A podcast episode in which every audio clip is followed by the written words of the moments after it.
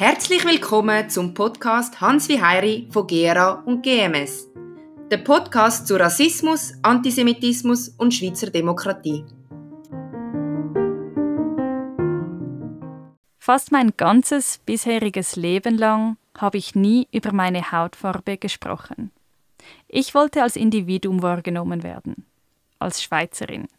Ich wollte, dass die Farbe meiner Haut keine Rolle spielt, weder im Guten noch im Schlechten. Ich wollte meine Ziele erreichen, nicht trotz der Hautfarbe und schon gar nicht wegen ihr, sondern mit ihr. Das Zitat stammt aus dem Buch Der Sommer, in dem ich schwarz wurde, von der Angelique Beltner und dem Martin R. Dean. Und Angelique Beltner ist heute da bei uns im Podcast zu Gast. Willkommen. Danke vielmals, Frau Wieler. Frau Weltner, Sie sind seit 2015 Moderatorin von der Tagesschau beim SRF, unterdessen auch für andere Formate. Und Sie sind die erste schwarze Moderatorin beim SRF.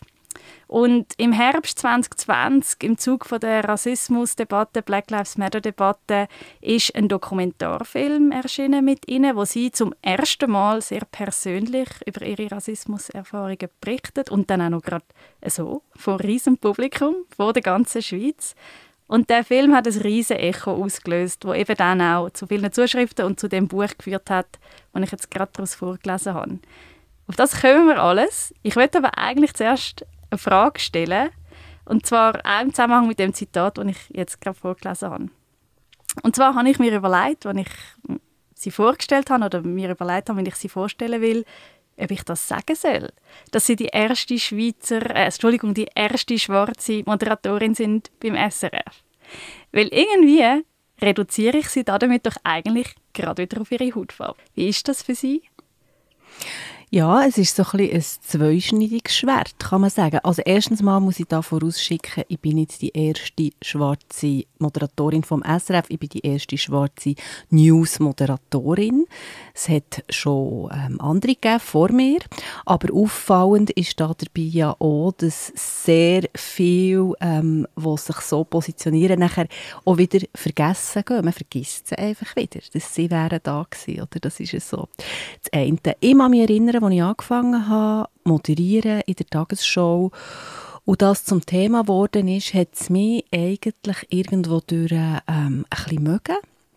Weil ich das Gefühl hatte, das darf doch keine Rolle spielen. Es ist doch piepegal, wie ich aussehe. Was sagt das über mich aus? Überhaupt rein gar nicht. Und mittlerweile sehe ich das aber ein bisschen anders, weil ich das Gefühl habe, dass Menschen wie ich nun mal einfach noch nicht als Teil von der Gesellschaft angeschaut werden, so wie sie sollten. Und solange das so ist, denke ich, muss man, es eben auch, muss man eben auch darüber reden. Und äh, darum ist das für mich absolut okay, wenn ihr das so sagt. Ja, und ich glaube, das ist ja vielleicht auch so ein bisschen Teil von dieser ganzen Debatte, dass man eben einfach nachfragt. Also ist ja auch okay, dass man fragt, wie ist das für Sie, wie ist das, wenn ich das sage, wenn ich das sage. Ähm, um die persönliche Perspektive soll es ja auch bis zu einem gewissen Grad gehen. Ganz genau. Ich vergleiche es oft auch ein bisschen mit dem, ähm, das ist jetzt zum Beispiel das Thema gewesen, die erste schwarze Vizepräsidentin den USA. Das ist das gleiche Beispiel. Oder auch dort denke ich so, auf der einen Seite sollte es das nicht brauchen, es spielt keine Rolle. Auf der anderen Seite hat es eben doch eine Bedeutung. Es hat eine Bedeutung. Und solange es die Bedeutung hat, denke ich, muss man es auch erwähnen. Ist es einfach wichtig. Und man hat natürlich auch eine gewisse Vorbildfunktion. Also wir haben jetzt gerade letzte Woche äh, einen Workshop durchgeführt mit 22 Jugendlichen aus der ganzen Deutschschweiz und dort ist schon auch das Thema Repräsentation ein Thema gewesen. Und ich weiß noch, äh, eine Jugendliche mit Kopftuch hat gesagt, sie würde eigentlich sehr gerne Lehrerin werden, aber sie sieht einfach niemand in dieser Rolle, wo aussieht wie sie und das wirft natürlich Fragen auf. Ja, das kann ich mir gut vorstellen, dass nachher die Hürde für so jemanden viel grösser ist, wirklich so einen Weg einzuschlagen. Dass die Person dann schneller denkt, ja, das ist doch nichts für mich. Oder mit was für Problemen bin ich dort näher konfrontiert, wenn ich plötzlich mit dem Kopftuch dort vor der Schulklasse stehe. Und genau die Gedanken habe ich mir natürlich auch gemacht. Als ich die Zusage bekommen dass ich Tagesschau-Moderatorin werden darf, habe ich schon gerade so einen Moment lang gedacht, ui, wollte ich das wirklich? Weil was heisst das jetzt für mich? Und genau, weil es vorher niemand anders gegeben hat, konnte ich auch niemand fragen, wie es wird sein. Und ich weiss einfach noch, dass meine damaligen Chefs mit mir das Gespräch gesucht haben und quasi gesagt haben oder mir probiert haben, ein auf das vorzubereiten, indem sie mir haben können sagen wie zum Beispiel jemand, der Tagesschau moderiert, medial im Fokus steht oder dass wir halt, die so in der Öffentlichkeit stehen, nicht mehr privat sind, so wie wir es vorher waren. Das haben sie mir sagen. Zusätzlich haben sie gesagt, aber wie man auf die wird reagieren, das wissen wir im Moment selber nicht. Wir sind gewappnet, wir unterstützen dich, äh, wir sind da, so quasi, ja, du bist nicht allein. Aber niemand hat gewusst, was wird passieren. Und vor dem habe ich einen grossen Respekt muss ich ehrlich sagen. Das kann ich mir vorstellen. Und auf die ja, ich weiß nicht, ich will es nicht Doppelrolle nennen, aber einfach die einerseits in der Öffentlichkeit gewesen, andererseits eben über die sehr persönlichen Erlebnisse reden. Über das würde ich eigentlich gerne heute in dem Gespräch, auf das würde ich gerne noch eingehen. Machen wir aber doch kurz die Reise zurück zum Frühling 2020, wo wir alle daheim gesessen sind im Lockdown und die Medien, auch in der Schweiz, über den brutalen Mord äh, am George Floyd in den USA berichtet haben und wie die Protestbewegung Black Lives Matter eben auch in die Schweiz gekommen ist und wie sie gemerkt haben, es löst etwas aus bei mir, ich kann nicht mehr länger still sein. Ich muss etwas dazu sagen. Ich finde, sie das sehr schön äh, im Film und auch im Buch darlegen, warum warum sie jetzt eben am Punkt gekommen sind, wo sie etwas dazu sagen wollen. Meine Frage wäre, ist es für sie gerade klar gewesen, dass sie das anhand vom Film, von einem Film machen dadurch, dass sie selber beim Fernsehen arbeiten? Oder wie war der Prozess gewesen vom «Jetzt muss ich etwas sagen» zu «Wir machen einen Doc-Film»? Nein, es war eher das Gegenteil. Also am Anfang von den, äh, ich sage jetzt, nach dem Tod von George Floyd ist so viel Bewegung durch unser Land, durch die ganze Welt und so viel hat man über das Thema Rassismus reden. Und auf eine Art, wo ich gemerkt habe, wie viele Denkmuster da immer noch um sind, wo ich verdrängt habe, dass die da sind, weil man kann denen ja auch ausweichen. Oder wenn ich nie über Rassismus rede, ähm, mit den Leuten, dann merke ich vielleicht auch nicht, wie sie wirklich denken, wenn ich ganz ehrlich bin. Und irgendwo war mir das noch recht. Gewesen. Und plötzlich ist das alles vorgekommen. Und was für mich dann besonders schwer war, sind nicht die offensichtlich rassistische Bemerkungen gewesen, weil die habe ich schon immer gehört, die waren immer da gewesen. Für mich war es viel schmerzhafter gewesen, zu merken, dass sehr viel auch in meinem näheren Umfeld Sachen aus ihrem Mund rauslösen, wo sie nicht merken, wie rassistisch das ist. Und das hat mich zuerst eigentlich eher verstummen. Das ist für mich sehr, sehr schmerzhaft gewesen. Und ich kann mich erinnern, dass ich ähm, mit der Journalistin Katrin Winzerit dann mal bei Gottes Nachtessen, wir kennen uns von früher, und ihr das so ein bisschen probiert zu beschreiben, wie es mir geht, dass das ein Ohnmachtsgefühl ist. Und sie hat äh, zugelassen und, ja, und hat gesagt, ich kann das verstehen und ist dann gleich darauf ab auf mich zu und gesagt, sie hat sich das nochmal überlegt. Sie fände, wir müssen viel machen. und ich weiss noch, dass ich mich dann auf das äh, Experiment, ich nenne jetzt mal so, habe eingeladen weil wir am Anfang uns das ganz anders vorgestellt haben. Oder ich dachte, ja, ich bin ja Journalistin, ich kann jetzt da ein bisschen durch das Land reisen, ein bisschen mit den Leuten reden und ein bisschen über ihre Rassismuserfahrungen und so weiter. Und irgendwann haben wir gemerkt, das funktioniert nicht, weil wir wollen doch jetzt wie einen Schritt weitergehen. Es gibt solche Filme schon. Oder natürlich kann ich kann mit anderen Betroffenen reden. Aber ich glaube, wenn wir wollen, dass die Leute verstehen, was ich ihnen gerne sagen will, dann muss ich von mir und meiner eigenen Geschichte ausgehen. Und auf das habe ich mich eingeladen, aber das war nah dies nah. Gewesen. Also auch im Prozess von der Entstehung von diesem Film. Das war nicht einfach zack da. Gewesen. Und da hat glücklicherweise auch Katrin Winzer einen grossen Teil dazu beigetragen, weil ich einerseits in dieser Journalistenrolle war und andererseits natürlich Protagonistin. Und dort war es gut, gewesen, haben wir noch eine Sicht von außen gehabt, wo wir auch gewisse Sachen können, äh, spiegeln ja, und der Film, also ich kann nur jetzt auch wieder aus meiner Perspektive reden, er geht unter die Haut, obwohl er eigentlich subtil daherkommt, oder? Er schafft nicht mit krassen Bildern, wo, äh, wo man vielleicht noch eine Triggerwarnung vorne dran machen aber vielleicht spricht das eben genau auch für den Rassismus in der Schweiz, dass er so oft so subtil daherkommt, dass es so unglaublich schwer ist, den Finger drauf zu legen und zu sagen, da, da ist es. Und was ich an dem Film so toll finde und warum ich ihn auch viel empfehle, den Leuten zum Schauen, um das eben besser zu verstehen, ist, dass er äh, die, sagen wir mal, die Klassiker aus der Rassismusdebatte aufgreift. Sagen wir den M-Kopf, der Begriff, der ja vorkommt, ähm, oder eben auch die Frage, woher kommst du? Das sind ja die, die, jetzt noch immer wieder diskutiert werden, aber es macht eben das Thema Rassismus, es nimmt ihm die Abstraktion. Ist das aber von Ihnen auch, ist das von Anfang an ganz bewusst gewesen, dass Sie gesagt haben, das wird auch kein Facts and Figures Film, es kommen ja, glaube ich, keine einzigen Zahlen und Statistiken vor zum Thema Rassismus. Es ist alles ganz aus Ihrer persönlichen Perspektive eigentlich erzählt. Ist das ein bewusster Entscheid gewesen oder hat sich das einfach so ergeben? Ja, was soll ich sagen? Also da müssen wir einerseits vor allem Katrin Winzeried fragen, die der Lied für den Film. Ähm, aber ich denke, einerseits war es bewusst gewesen und andererseits haben wir das wie gespürt, wo wir ihn angefangen machen, dass er so wird rauskommen. Oder wir haben auch nicht gewusst, zum Beispiel, wir haben nicht gewusst, was passiert, wenn wir auf Frutigen gehen. Das kann man nicht designen. Das kann man nicht vorausplanen. Das ist Ihr Geburtsort das, oder Heim, oder wo Sie aufgewachsen sind, Frutigen? Einfach, ich, dass die Leute genau, also ich bin dort nicht aufgewachsen, okay. dort aber meine ersten ähm, jungen Lebensjahre verbracht und habe eine starke Bindung noch zu diesem Dorf, fühle mich sehr verbunden dort und wir sind dort einfach her und haben mit den Leuten reden, aber wir haben nicht von Anfang an gewusst, mit was für Leuten wir werden reden, auf was für Leute wir werden treffen. Ich bin zu meiner meiner Grosstante haben, ich habe im Vorfeld nicht gewusst, wie das Gespräch wird rauskommen und ähm, ob das überhaupt etwas ist. Also wir haben auch Sachen gefilmt, wo wir schlicht nicht gewusst haben, werden die überhaupt in diesem Film vorkommen oder nicht. Und was ich auch so faszinierend gefunden habe, ist, wie sie eigentlich vielleicht nicht genau die gleichen Diskussionen, aber Diskussionen sowohl in ihrem engsten Umfeld geführt, eben mit ihrer Familie, ihrer Großtante ist das, glaube ich, im Film, und dann aber auch mit wildfremden Leuten in der Bar oder im Restaurant. Und ich weiß nicht, was sind da die Schwierigkeiten oder was, was, ist, was, was ist einfacher oder was ist schwieriger, mit diesen Leuten über das Thema zu reden, die einem so näher stehen, oder mit Leuten, die man gar nicht kennt?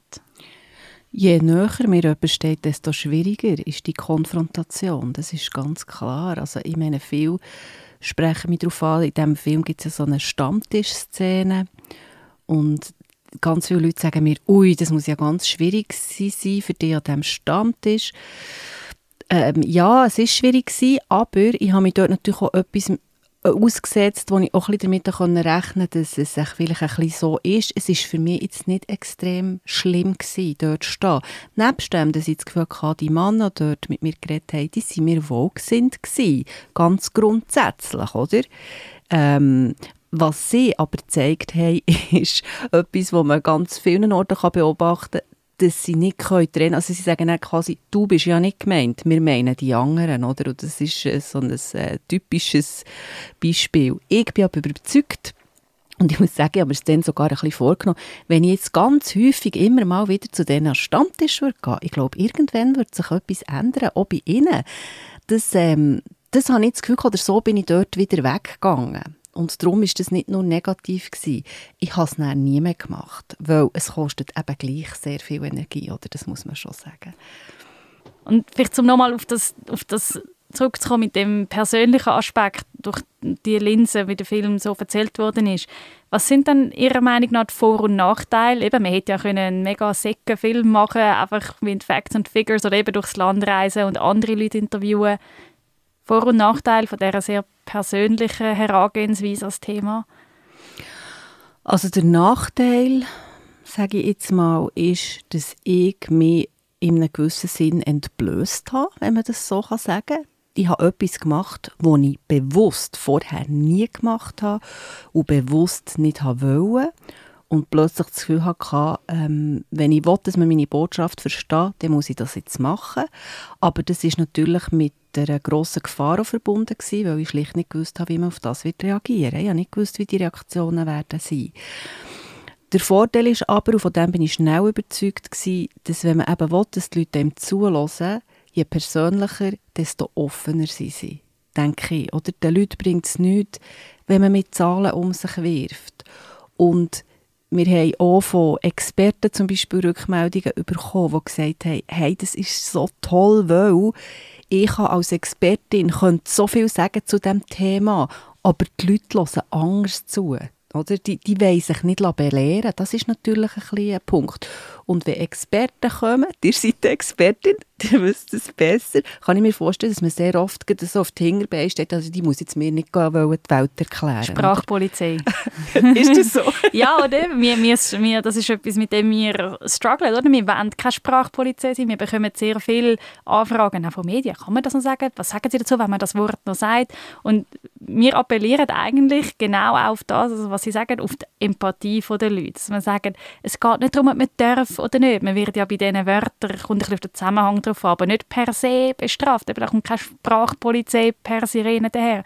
Und um das soll es auch nicht gehen. Wir probieren die Leute abzuholen, dass sie sagen, aber es, eben, es verletzt halt Leute.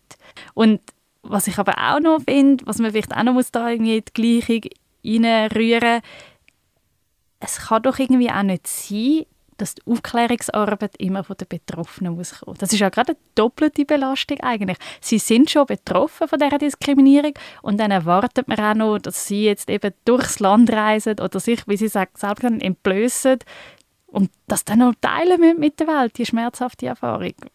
Wie, wie löst man das Dilemma?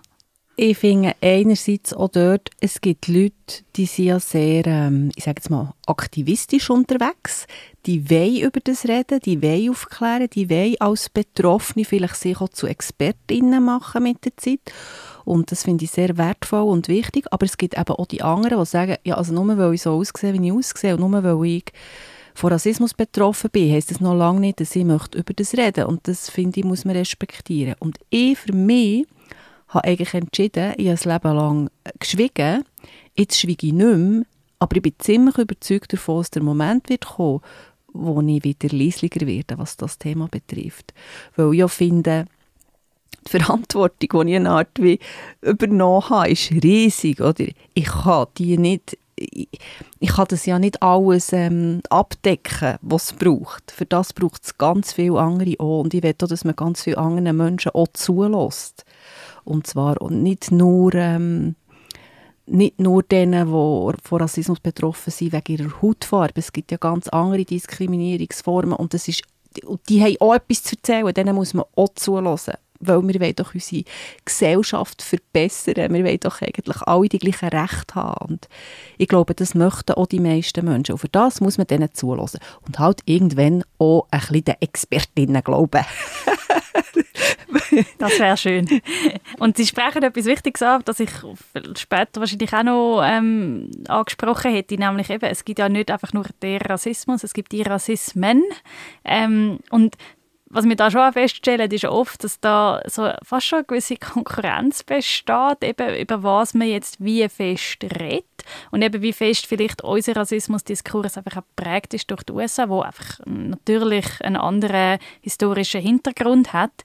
Und das ist schon auch etwas, wo ich finde, es ist recht schwierig, dem gerecht zu werden. Ähm, ich habe Stimmen gehört, die sagen, der anti-schwarze Rassismus, der ist sehr laut oder sehr präsent in der, in der Schweiz. Aber eben, es gibt ja so viel andere. Es gibt antimuslimischen Rassismus, es gibt Rassismus gegen Menschen aus dem asiatischen Raum, es gibt Antisemitismus haben Sie da ein, äh, ich weiß nicht, ob ich es Lösung soll nennen, aber haben Sie da Anhaltspunkte, wie, wie man dem allem gerecht werden kann? Hm. schwierige Frage. Also, ich habe immer ein Mühe, wenn ich höre, eben, die sind lauter als die anderen. Ähm, wenn es so ist, was sagt das aus? Oder heisst das, man hat um das, man ist zu laut? Heisst es das? Es heisst doch eigentlich nur, man sollte auch den anderen Gehör verschaffen. Es heisst für mich nicht, dass, die, dass man die anderen wieder mehr zum Schweigen sollte bringen oder? Und das schwingt bei mir oft mit, wenn ich höre, die sind viel zu laut. Oder? Die, no, die haben das Gefühl, nur ihre Probleme gelten. Ja, nein, wir können einfach über diese Probleme am besten reden. Ähm, und dass der anti-schwarze ähm, Rassismus, also wie soll ich sagen, nicht, ähm, dass eigentlich der Kampf gegen, gegen Schwarzrassismus oder Rassismus gegen Schwarz so laut ist geworden. Das ist ja nicht immer so gewesen.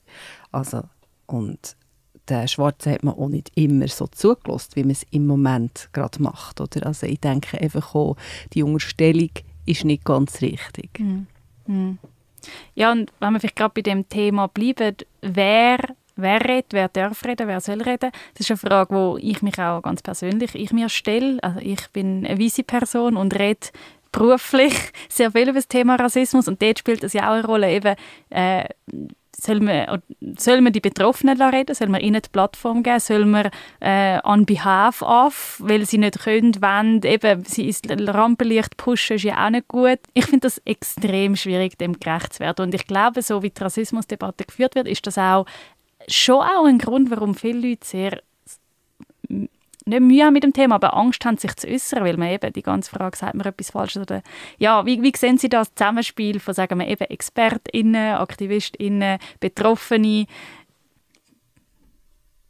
Ich finde, es gibt dort ganz einen wichtigen Punkt, dass grundsätzlich kann sich jeder zu dem Thema äußern, es soll sich jeder zu dem Thema können äußern. Es ist anders nicht möglich, weil anders können wir das Problem nicht lösen. Aber ich denke, man muss davon wegkommen, dass Weisse das Gefühl haben, sie reden für jemand anderes. Meiner Meinung nach reden sie eben auch für sich. Es ist ein Problem von uns, von unserer Gesellschaft. Es ist nicht das Problem von den anderen. Und das, denke ich, wenn einem das bewusster wäre, würde es nicht zu so vielen ähm, Fragen oder sogar Spannungen führen, die da oben sind. Sie haben ja am Anfang gesagt, oder vorher gesagt, eben, sie, sie haben, soweit man das kann, schon sind sie sich bewusst gewesen, was das bedeutet, wenn sie diesen Film machen. Und es ist ja so, eben, sie haben ja verschiedene Hüte auf. Sie sind Tagesschau-Moderatorin für Schweizer Fernsehen, wo ja eigentlich, soweit man das kann, sein, ein, ein, neutral, man sollte neutral sein. Man tut ja über das, über das Tagesgeschehen berichten. Jetzt ist es aber so, durch den Film assoziiert man sie jetzt mit dem Thema. Ähm, und sie sind vielleicht auch Projektionsfläche ist vielleicht zu viel gesagt, aber sie sind ein Aushängeschild vielleicht ein bisschen geworden für das Thema, sowohl innerhalb vom SRF, aber eben auch nach außen. Wie geht man da damit um? Wie, wie schaffen Sie da die Balance? Oder ist das, ist das gar nicht schwierig? ich tue jetzt da vielleicht auch schon zu viel. Nein, ich will da jetzt nicht etwas assoziieren, was nicht der Fall ist. Ein wichtiges Thema und es ist sehr schwierig, weil ähm, ich eben Journalistin bin ich immer, oder? News-Journalistin bin ich immer. Das heißt, ich muss mir sehr gut überlegen, was ich sage und wie ich sage. Ähm, ich tue mich nach wie vor nicht über politische Themen äußern oder über irgendwelche Vorstöße, die eingereicht werden zu irgendwelchen Forderungen, als Beispiel. Weil ich das Gefühl habe, dort muss, man, muss ich wirklich die Grenzen ziehen, das finde ich wichtig. Und das ist natürlich mit ein Grund, warum ich vor allem von mir und meinen Erfahrungen erzähle, weil die kann mir niemand absprechen. Ähm, und wenn ich sage, was ich vom Wort M-Kopf halte, finde ich, ähm, das ist noch nicht so politisch, dass das nicht mehr geht. Oder mit dem muss man halt schlacken, sagen wir es so. Aber es ist auf jeden Fall, ein, also es ist für mich schon ein wichtiges Thema. Und dann kommt dazu, dass ich auch immer mir muss bewusst sein, je nachdem, wie ich mich äußere, dass das natürlich Einfluss hat auf meine Glaubwürdigkeit, die ich habe, wenn ich am Bildschirm bin. Ähm, dass es Einfluss hat auf meine Beliebtheit oder Unbeliebtheit, die ich dann habe am Bildschirm. Oder es hat direkt Einfluss darauf, ob man mich als Moderatorin gerne hat oder nicht gerne hat. Je lauter sie schreien, desto weniger gern hat man mich irgendwo durch. Weil desto mehr hat man das Gefühl, aha, jetzt hat doch die sich angepasst was kommt jetzt die, kann laut schreien, die soll doch zufrieden sein, dass sie das hat, was sie hat und ihr Mau haben. So, solche Erfahrungen mache ich natürlich schon. Und also in ihrem Buch, wo sie ja auch viele äh, Zuschriften ähm, publiziert haben, ähm, wo sie vor allem nach, nach der Ausstrahlung oder, bekommen haben. Oder ja. auch, genau, also dort sieht man auch zum Teil, zu was für Zuschriften das geführt hat. Ich lese die da jetzt nicht vor, aber ähm, ja, kann man alles nachlesen im Buch. Ähm, aber Sie haben ja auch schöne Zuschriften bekommen. Wenn Sie da schnell noch etwas dazu sagen, ich habe nur am Anfang schon gesagt, es hat viele Reaktionen gegeben. Ähm, Sie haben nicht ganz genau können wissen, was, was passieren wird mit der Ausstrahlung von dem Film. Was ist passiert? Ja, also die positiven, die haben wirklich massiv überwogen, das darf ich sagen. Ähm, sind mir eigentlich die in bleibender Erinnerung ganz, ganz, ganz viel einerseits Betroffene, die gesagt haben, endlich, oder jetzt fühle ich mich endlich mal gehört und verstanden und du redest auch für mich, so solche Sachen. Oder äh, Leute, die sagen, ich habe mich selber immer gefragt, ob ich meinem Gefühl darf trauen ob das stimmt oder ob ich wirklich, ob ich effektiv zu empfindlich bin. Lauter so Sachen, wo sie sich näher bestätigt gefühlt haben durch einen Film und das Gefühl hatte, endlich ist mal so etwas gekommen, das habe ich gebraucht. Und das andere, was mich sehr gefreut hat, sind Leute, die nicht betroffen sind von Rassismus, die zuhauf mir geschrieben haben, mir ist ein Lämpchen auf, so quasi. Bei mir ist etwas passiert. Oder ich habe immer gemeint, ich sei nicht rassistisch. Aber jetzt habe ich mir da gewisse Sachen fragen und habe so Muster an mir entdeckt, und ich musste sagen, ich glaube, ich muss nochmal über Bücher. Oder das mit dem M-Kopf haben wir viel geschrieben. Jetzt habe auch ich es begriffen. Solche Sachen, das ist natürlich wunderschön. Gibt es Sachen, am Film oder am Buch oder was sie in Interviews gesagt haben, gibt es Sachen, wo sie sagen, das würde ich jetzt nicht, nicht mehr so machen, nicht mehr so sagen, aus welchem Grund auch immer, weil sie und dann das hat nicht gebracht, ich, bin, ich kann zu viel Preis geben, oder würden sie es genau wieder so machen? Ich würde glaube nicht alles wieder genau gleich machen. Äh, zum Beispiel, was jetzt beim Film noch passiert ist, ist, dass der Film, glaube ich, viele Leute wirklich auch triggert hat und ähm, negative Gefühle ausgelöst hat, wo ihre eigenen Geschichten wieder sind aufgekommen und äh, wir hatten zum Beispiel keine Triggerwarnung. Gehabt. Wir haben das N-Wort, das kommt vor, das wird ausgesprochen im Film und das sind Sachen, wo ich im Nachhinein das Gefühl habe, wo wir wahrscheinlich zu wenig sensibel sind damit umgegangen. Ähm, ja, so etwas zum Beispiel. Also vor allem mit Blick auf die Betroffenen eigentlich. Ja, vor allem mit Blick auf die mhm. Betroffenen. Mhm. Mhm. Und eben nicht, dass sie das Gefühl haben, sie hätten noch, noch weiter können gehen, noch mehr, weiß auch nicht, Forder Forderungen stellen oder... Mm, das hätte man können, das, ich glaube aber, es wäre eine Gratwanderung gewesen, zu, wo bin ich noch eh selber ich wollte echt so richtig die Forderungen habe ich eigentlich nicht stellen und ich glaube auch, ich habe zu dem Zeitpunkt einfach gegeben, was für mich ist möglich war. Hm. Darum kann man nicht äh, zwei Jahre später sich überlegen, was, was hat man allenfalls noch anders können. Mhm. Mhm. Sie haben ja vorher schnell gesagt, irgendwann wird der Zeitpunkt kommen, wo sie weniger, ich weiß nicht, ob sie gesagt haben, laut, also, oder einfach weniger äh, vielleicht über das Thema werden reden in der Öffentlichkeit. Ist das bunden an etwas Bestimmtes an, an persönlichen Deadline oder an gesellschaftlich, wenn wir dort und an, dem oder dem Punkt sind? Oder wird das, äh, wie sie ja sonst habe ich das Gefühl, vieles einfach basierend auf ihrem Bauchgefühl, in dem Sinn, was sich richtig anfühlt, wird das anhand von dem bestimmen, wenn sie sagen, so, jetzt, jetzt ist die Bühne jemandem anders überlassen man kann die Bühne auch teilen. Es ist vielleicht so einerseits, wenn ich das Gefühl jetzt kann ich selber loslassen. Andererseits ist es auch, denke ich, ein Selbstschutz, dass ich das immer im Hinterkopf habe, weil ich weiss, wie energieraubend das ist und wie es einem wirklich kaputt machen kann. Ich kenne mittlerweile so viele Leute, die sich sehr fest für das Thema einsetzen und oft kurz vor einem Nervenzusammenbruch sind, vor einem Burnout und es kostet Energie extrem, weil man immer wieder das Gleiche muss sagen. Oder das ist so ein Punkt, wo ich auch viel höre, ich mag doch nicht immer wieder bei Null anfangen. Und ich bin im Moment noch an dem Punkt, dass ich sage, ich fange immer dort an, wo ich, wo ich spüre, dass die Leute sind. Und wenn das bei Null ist, dann fange ich bei Null an. Ähm, und das kann ich im Moment, aber es ist möglich, dass ich irgendwann das auch nicht mehr kann. Oder dass ich irgendwann sage, ich mag im Fall jetzt dir nicht mehr erklären, warum dass man das N-Wort nicht mehr sagt. Das kann, kann sein, dass ich irgendwann an diesen Punkt komme und dann weiss ich nicht, was es, was es mit mir macht. Mhm. Und jetzt möchte ich gerne können den Leuten auf Augenhöhe begegnen und, und ähm, ja, und positiv sein. Ich bin positiv denkend. Und wenn ich wirklich spüre, es fängt an kippen, ich werde frustriert oder ich werde ich tue nur noch motzen. Oder, oder zynisch. Oder zynisch oder so, dann habe ich das Gefühl, dann wäre käme ich weg von meinem eigenen Weg. Das will mhm. ich wirklich nicht. Ich glaube, das ist ein wichtiger Punkt, dass man dass man es so machen kann, dass man irgendwie authentisch dabei bleibt, dass man es eben auf seine Art macht, weil ich, ich habe das Gefühl, es gibt auch nicht richtig und falsch und es gibt, wie gesagt, verschiedene Akteure und Akteurinnen in dem ganzen Prozess und die einen sind laut und gehen auf die Straße und die anderen machen es mit einem Film und die dritten machen es in Schulklassen. Äh, und ich glaube, das Wichtigste ist wirklich, dass man es auf seinen Weg macht, weil wenn man sich dann noch, da noch muss verbeugen ähm, dann glaube ich, tut man sich eben selber nicht gut damit. Und die sagen, auch, was Sie angesprochen haben, ich glaube, das Thema Selbstfürsorge ist unglaublich wichtig in dem Zusammenhang, dass man sich eben weil das Thema selber ist schon genug belastend. Wenn man sich mit dem belastenden Thema tagtäglich auseinandersetzt, dann äh, ja, ist das sicher wichtig, dass man das, dass man das im Auge hat, immer sich selber gut im Auge hat dabei, sich wie nicht auch verliert im Thema vielleicht. Ja, absolut.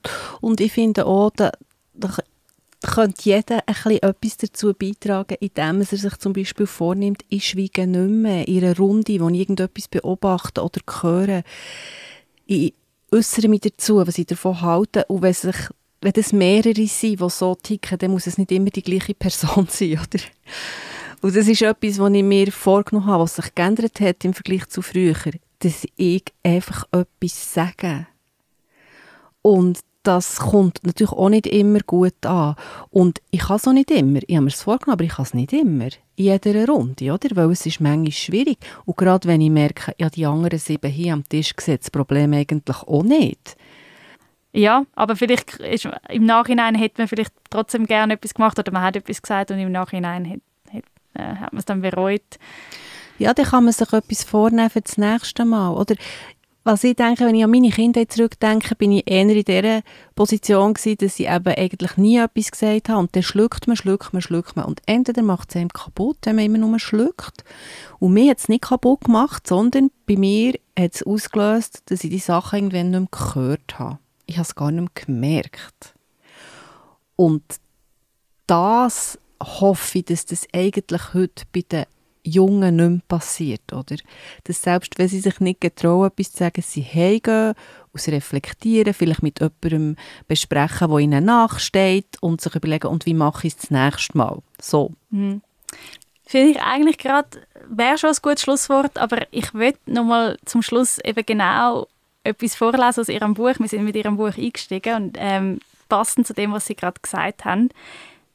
Sie schreiben, ich kann nur Erwartungen an mich selber stellen. Und ich wünsche mir, dass es mir gelingt, es den Leuten so zu erklären, dass sie im besten Fall bereit sind, mir zuzuhören. Ist das gelungen oder klingt das nach diesen knapp eineinhalb Jahren jetzt?